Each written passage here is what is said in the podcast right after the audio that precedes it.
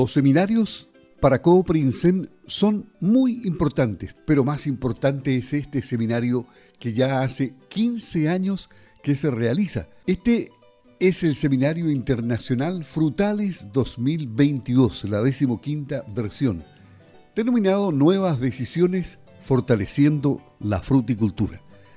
En varias ocasiones ya hemos conversado sobre este tema, pero llegó la hora, llegó el día, porque este seminario será mañana. Y vamos a conversar con el gerente comercial de Coprisem, Luis Silva. ¿Cómo está? Gusto de tenerlo en Campo al Día. Buenos días. Buenos días y gracias por la invitación y, saludos a todas las personas que están escuchando la radio. Yo creo que Coprinsem tiene un producto que ha permanecido en el tiempo porque lo han ido modificando año a año, ¿no?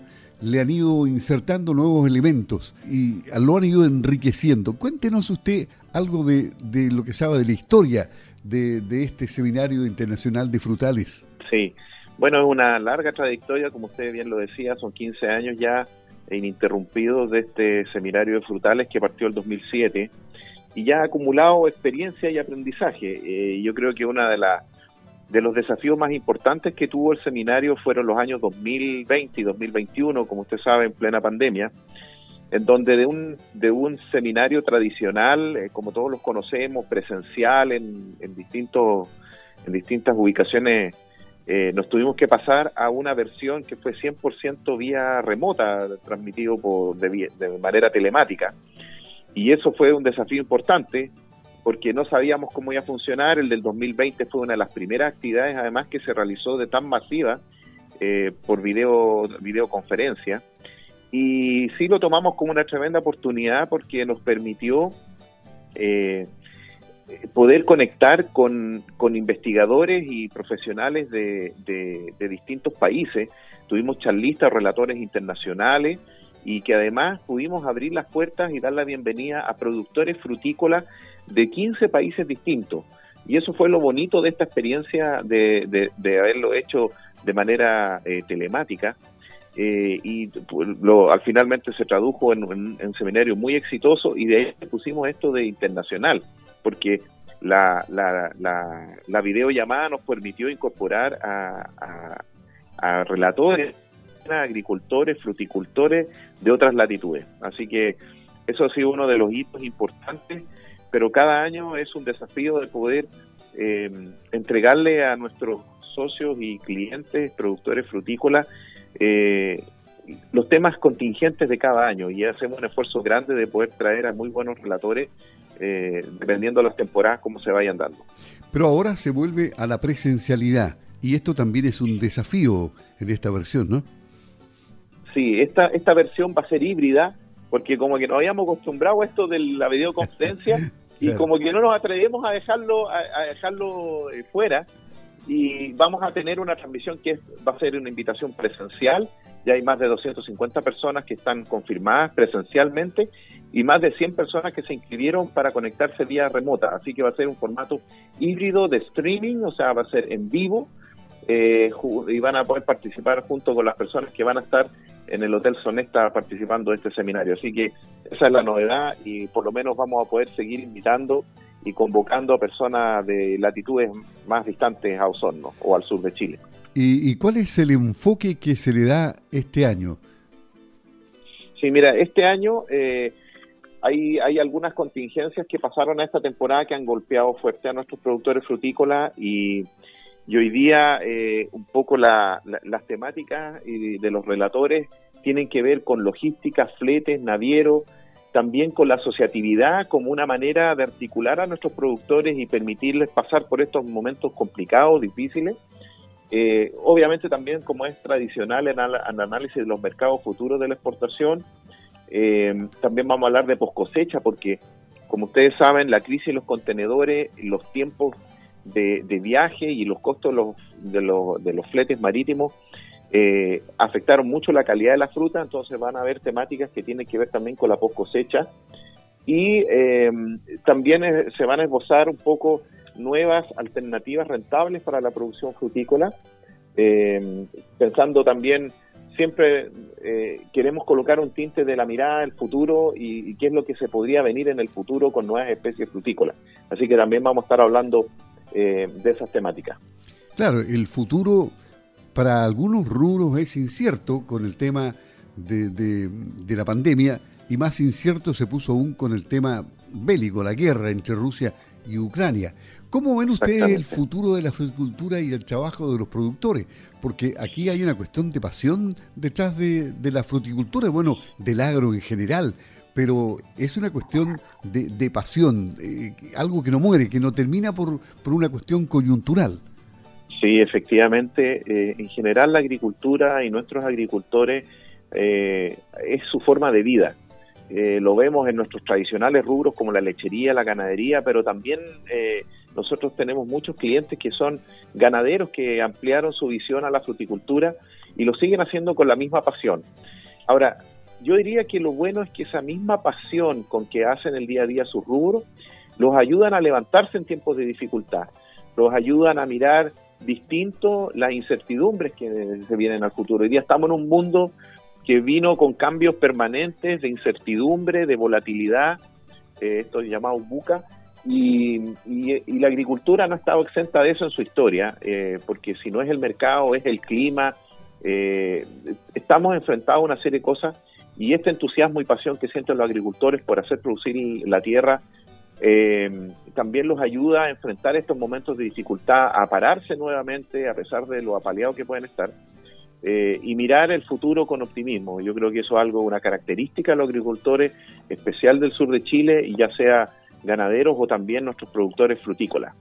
Bueno, el eh, campo no para, se dice, pero los cambios tampoco paran. Los, cambios, día a día hay cambios. ¿Y cómo ha ido Cooprinsem con los nuevos tiempos? ¿Cómo ha cambiado Cooprinsem? ¿Qué novedades tecnológicas ofrece hoy Cooprinsem eh, y que no las tenía hace 15 o 20 o 40 años atrás. Hoy día todo es distinto. Sí, hoy día todo es distinto, pero hoy día como esta, la innovación es uno de los pilares eh, importantes para nosotros, eh, es uno de los pilares que, que nos ha llevado al lugar donde estamos.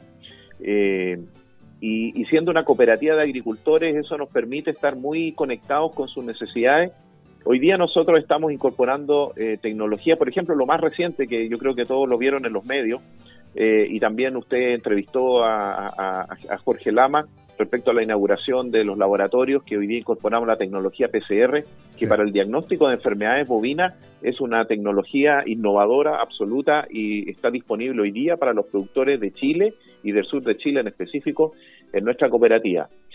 También de la mano de eso hemos trabajado fuertemente en tecnologías para hacer más sustentable la producción agrícola, especialmente la incorporación de proyectos fotovoltaicos, de eso que está creciendo, ayudando a los agricultores a disminuir su huella de carbono y también a, hacer más sustentable desde el punto de vista económico eh, con una de las cuentas importantes que, consumen, que es la electricidad.